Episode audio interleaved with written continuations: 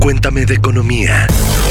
La realidad de la vida económica y tu bolsillo sin tanto rollo. Cuéntame de economía.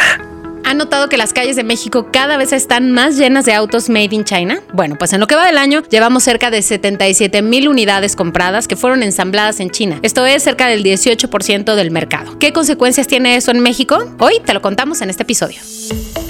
Bienvenidos a un episodio más de Cuéntame de Economía. Mi nombre es Mónica Alfaro y hoy está aquí un fan de los coches, Alberto Verduzco, jefe de información en expansión. ¿Cómo estás? ¿Qué onda, Moni? Mucho gusto, muy, muy contento de estar aquí. Pero antes de eso, les invitamos a que activen sus notificaciones, que se suscriban para que reciban este episodio y más de Cuéntame de Economía a través de su plataforma favorita, ya sea que nos quieran escuchar o nos quieran ver. Y la invitada del día de hoy, que es Suara de Luna, reportera de la Mesa de Empresas y experta en la industria automotriz. Suara, ¿estás lista para quitarle la connotación negativa de hecho en China uh, en este episodio? Estoy listísima porque es un tema que me encanta y hay muchísima tela de donde cortar. Vamos a empezar por esto. En el mercado mexicano, había comúnmente una especie de equilibrio, ¿no? Autos ensamblados aquí, que estaban aquí, que eran vendidos aquí, y autos ensamblados en otros lugares, típicamente, entiendo, la India, Brasil, y que venían y que consumíamos nosotros. Pero hoy el escenario ha cambiado por completo. ¿Dónde están los autos que armamos en México y de dónde vienen los autos que estamos manejando nosotros? Sabes que, que la pandemia llegó a revolucionar todo y en el sector automotriz no fue la excepción. A ver, si bien México tiene 20 armadoras distribuidas en el territorio uh -huh. nacional y tenemos una producción de más de 3 millones de autos al, al, año, cerca de cada, de cada 10 vehículos que producimos, 9 se mandan a otros países, principalmente a nuestro vecino del norte, a Estados Unidos. ¿Y qué pasa con lo demás? ¿De qué abastecemos el mercado local? Bien lo mencionaste. De producción a través de Europa, producción a través de Sudamérica, pero ahorita esta ventana de oportunidad la está viendo el gigante asiático. Que dicho sea de paso, de verdad sí apretó, pisó, pisó el acelerador, ya rebasó a la India y hoy, hoy es el eh, principal proveedor de autos en el mercado mexicano. Que además déjame decirte, pues obviamente es atractivo para los chinos porque en términos de manufactura, el sector automotriz en México es la joya de la corona. Entonces uh -huh. es un gran mercado, los chinos lo, lo, están entendiendo así. China también es el principal proveedor, el proveedor de, de autos para, para México. Eso también, pues desde luego están entendiendo el mercado mexicano y lo están explotando. Entonces, pues lo que vamos a ver es una verdadera ola de autos chinos. De entrada tenemos 11 marcas de eh, marcas chinas que, que ensamblan eh, autos en ese país uh -huh. y bueno, pues que ya, ya, ya, tienen presencia en México. Entonces no es cualquier cosa eh, esta ola de la que estamos hablando. ¿Cuáles son algunas de ellas? Hay tres que se sumaron en este 2023, que es Omoda, uh -huh. Yaeku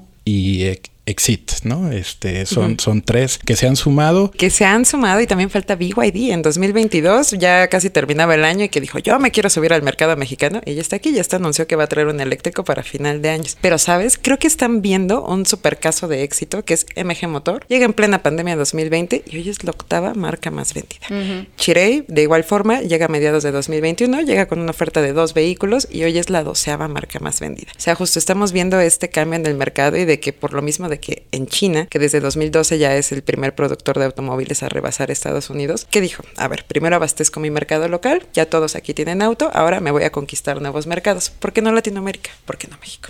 Bien mencionaste apenas unas marcas, ¿eh? pero dicen por ahí que todavía podemos esperar que lleguen más. Todas estas que han llegado ahorita obviamente han uh -huh. provocado, bueno, me imagino, ¿no? Estos problemas logísticos, ¿no? De embudo, de algunos problemas que ha, que ha habido en el puerto de Lázaro Cárdenas, en Michoacán, de cuellos de botella, de refacciones, o sea, y de cualquier manera están estas marcas, por ejemplo MG que estabas diciendo ahorita, que han decidido invertir en México para tener sus refacciones, sus almacenes aquí y poder tener un mejor funcionamiento. ¿Cómo es que, o sea, esta es, esta es la forma en la que China va a conquistar al mundo o qué onda? Sabes que, que justo, a ver, antes la mayoría de los autos, eh, insisto, ya venían de otras partes del mundo. Ahorita el puerto de Lázaro Cárdenas uh -huh. se está enfrentando a un fenómeno no antes visto. Antes todo lo que entraba era por Veracruz y digamos que antes de la pandemia era cerca de 1.4 veces más los autos que entraban por Veracruz que los que entraban por Lázaro Cárdenas. Hoy las cifras están completamente invertidas, lo que entonces está causando todo un tema porque imagínate, o sea, nosotros, seamos sinceros, o sea, México no tiene una, una exportación importante hacia China, ¿no? De vehículos. Pero nosotros sí, a nosotros sí nos están mandando. Entonces, ¿qué pasa? Estos camiones gigantes que en el sector se, se les conoce como madrinas, que son los encargados de transportar autos, se mandan vacíos al puerto de Lázaro Cárdenas, se llenan de coches y se traen para acá. Pero esto no pasaba en el pasado. Entonces, está sucediendo, sí, un cambio en materia logística que no es menor y que justo le ha obligado a las empresas a diseñar ya nuevas estrategias, como MG Motor que dijo, que dijo en marzo, invierto 200 millones de pesos para crear un almacén de refacciones, porque nos contaban que antes de la pandemia, por todo este incremento en el precio de los fletes marítimos, que se quedaban atoradas las mercancías en puerto,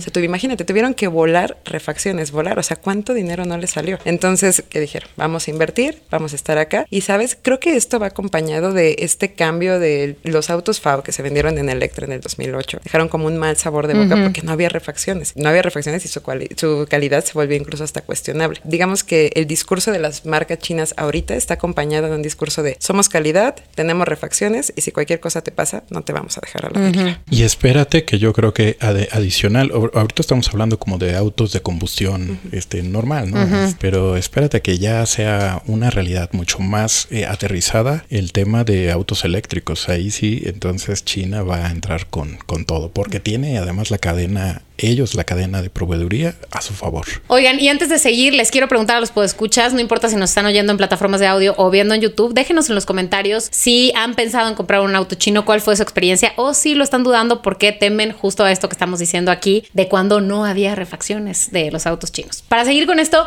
eh, Suara, ¿cuál es la perspectiva justo ahorita que estaba diciendo Beto con lo de los autos eléctricos? ¿Qué va a pasar ahí? ¿Cómo va a dominarse el mercado cuando entren más? Sabes, ah, hay una consultora que maneja datos súper interesante sobre se llama EV Volumes. Se supone que en 2022, del total de producción de autos eléctricos, China ensambló el 64% a nivel mundial. A nivel mundial. Y menos de una décima parte de ese total se mandó a otros mercados. Y adivina quiénes fueron los principales exportadores. Marcas occidentales.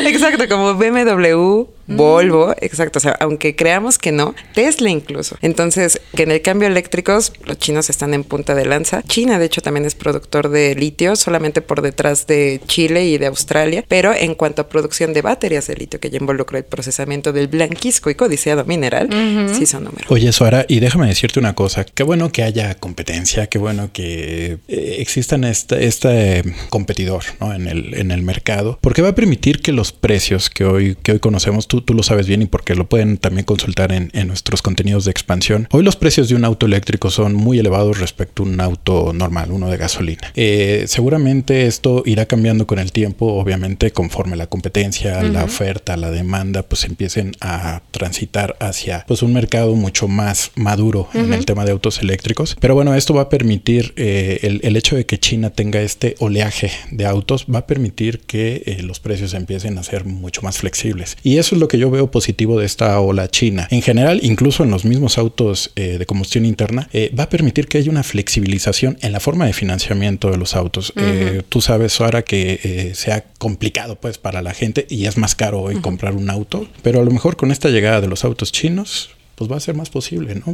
vamos a tener más oportunidad de que la gente se haga de un auto. No, y sabes, para ser, digamos que más exactos, el, el, vehículo que utiliza gasolina más barato en México está a partir de 219 mil pesos. Y el eléctrico más barato en México está a partir de 439 mil pesos. El doble. Son, exacto. Entonces, sí se habla mucho de, además de la infraestructura de carga, que ese también es otro tema de que aquí en México, pues vaya, todavía está en vías de desarrollo. No es, no vaya, no, somos Europa, donde vas a la esquina y hay una electrolinera, ¿no? Entonces, además de la, de términos de infraestructura, el precio, se ha dicho que es uno de los grandes frenos para la, para alcanzar que los autos eléctricos ya sean un grueso importante del mercado, ¿no? Lo platicaba recién con la consultora Urban Science de cuál es, eh, digamos que el factor de cómo lograr esta democratización de la electrificación, ¿no? O sea, cómo alcanzarla de verdad. Me dijo, tecnología china.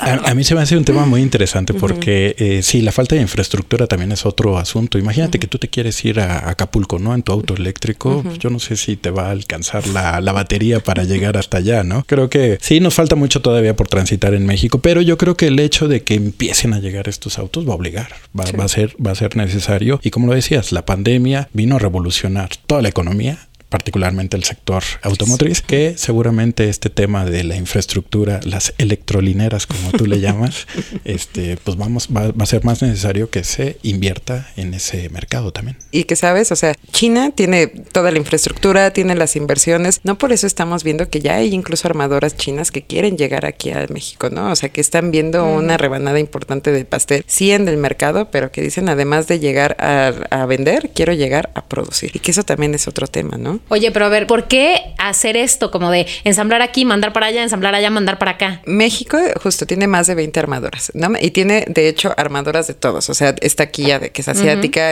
tenemos armadoras europeas, BMW, Audi, tenemos armadoras estadounidenses, General Motors, no Ford. Entonces, eh, ¿qué encontramos en México?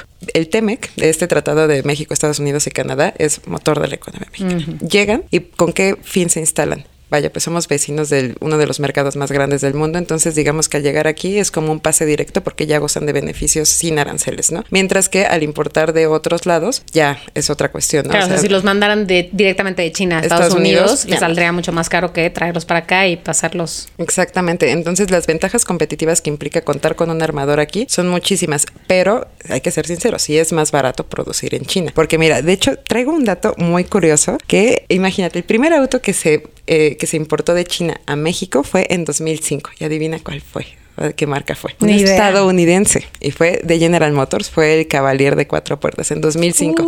esa fue la primera vez, pero ya entraron con fuerza en el año pasado, que justo fue cuando desbancó, eh, cuando desbancó China a India, ¿no? A todos los demás países. Entonces, sí hay un gran interés por parte del gigante asiático en llegar no solo al mercado local, sino también en llegar por armadoras, porque insisto, esto involucra como, es como su trampolín hacia el mercado de Norteamérica. Hemos hablado incluso, Moni, en, en otros episodios de Cuéntame economía del modelo de nearshoring, cómo vienen eh, las empresas a relocalizarse ¿no? En, territorio mexicano justo para aprovechar el mercado, sobre todo el estadounidense, que es un mercado enorme y un mercado que vive del consumo. Entonces, pues ven eh, en México una gran oportunidad porque hay, digamos, muy buena mano de obra, es más barata también, entonces, pues para las empresas les simplifica muchos costos. Y esto pues ha, hecho que marcas tengan el interés de venir a México no solo para traer sus autos, ya también están pensando en construir plantas. Es el caso de, de Yetur. Eh, si no mal recuerdo, en marzo de este año anunció que tiene el objetivo de construir una fábrica, va a ser en la zona del Bajío. Eh, estarían pensando que empiece a operar quizás hacia el próximo año o a partir del próximo año. Y también con la idea de que en algún momento sea una ensambladora de autos eléctricos. Eh, como, este ejemplo también Chirey, también Chirey, nada más que ellos eh, todavía no han hecho oficial el, anuncio, pero sí tienen el plan de, construir una, una, planta, una fábrica. Lo hacen pues con esa intención de aprovechar el mercado mexicano y sobre todo pues el, como lo dijo, me encantó, el pase directo a la economía más grande del mundo. Pues creo que con este episodio queda claro que ya la connotación de hecho en China no tiene nada que ver con lo que tal vez estábamos usando antes, todo lo contrario, tal vez, al menos en términos de autos. Sara, muchas gracias por venir a este Cuéntame de Economía. Beto, muchas gracias. Y por lo pronto compartan este episodio con, con quienes crean que andan pensando en comprarse un coche nuevo para que no lo descarten. Todo lo contrario, le vayan echando ojo a estas armadoras. Muchas gracias, nos escuchamos el próximo lunes. Cuéntame de Economía, un podcast de expansión. Disponible todos los lunes en todas las plataformas de audio. Bienvenidos a la Revolución de la Riqueza el podcast en donde aprenderás que crear riqueza no es magia negra, crear riqueza es una ciencia. En este programa comprenderás que la verdadera riqueza es holística y te daremos herramientas para conquistarla. Síguenos en redes sociales en arroba Javier Morodo en Instagram, Facebook, Twitter, LinkedIn y en todas las redes sociales. Suscríbete también a mi newsletter en mi página javiermorodo.com, en donde todas las semanas vas a recibir información sobre mercados financieros, negocios, tecnología well-being, conciencia y también tips para ganar el juego del dinero.